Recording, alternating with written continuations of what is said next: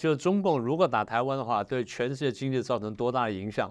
我看过比较好的数字是五千亿美元，那第一年，嗯啊，五千亿美元，比较大的数字呢是一万亿美元。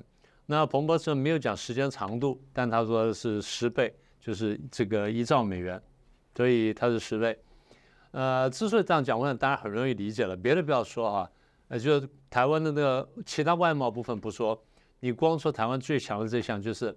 台湾是全球的大部分的比较先进的这种半导体的这成熟制成的这个晶片的这产地，它供应了全世界大概差不多四分之一到五分之一的这个晶片的这总量。但是呢，比较更先进的部分呢，它占的比例就非常高。那我过去常常讲，我说美国的从商务部长啦到贸易代表啦到国务卿啊都讲啊，台湾提供了我们美国啊百分之九十甚至九十二的高阶晶片。那你就晓得说，光是这句话你就晓得很重要了。好，我们再往下讲。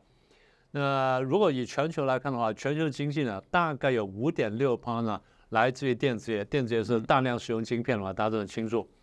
然后的数字有多大呢？大概六兆美元啊，所以就换句话说，全球大概就是你如果说是一兆美元的话呢，那大概就一下就就刚刚讲的十趴嘛，就过去了。所以，呃，这是我看到最大数字。不过我还再提醒一下啊。彭博士的说法呢，我们可以做两种解读，所以数字我们可以客观看待，但它背后的背后的这个政治意涵呢，我们得仔细推敲一下。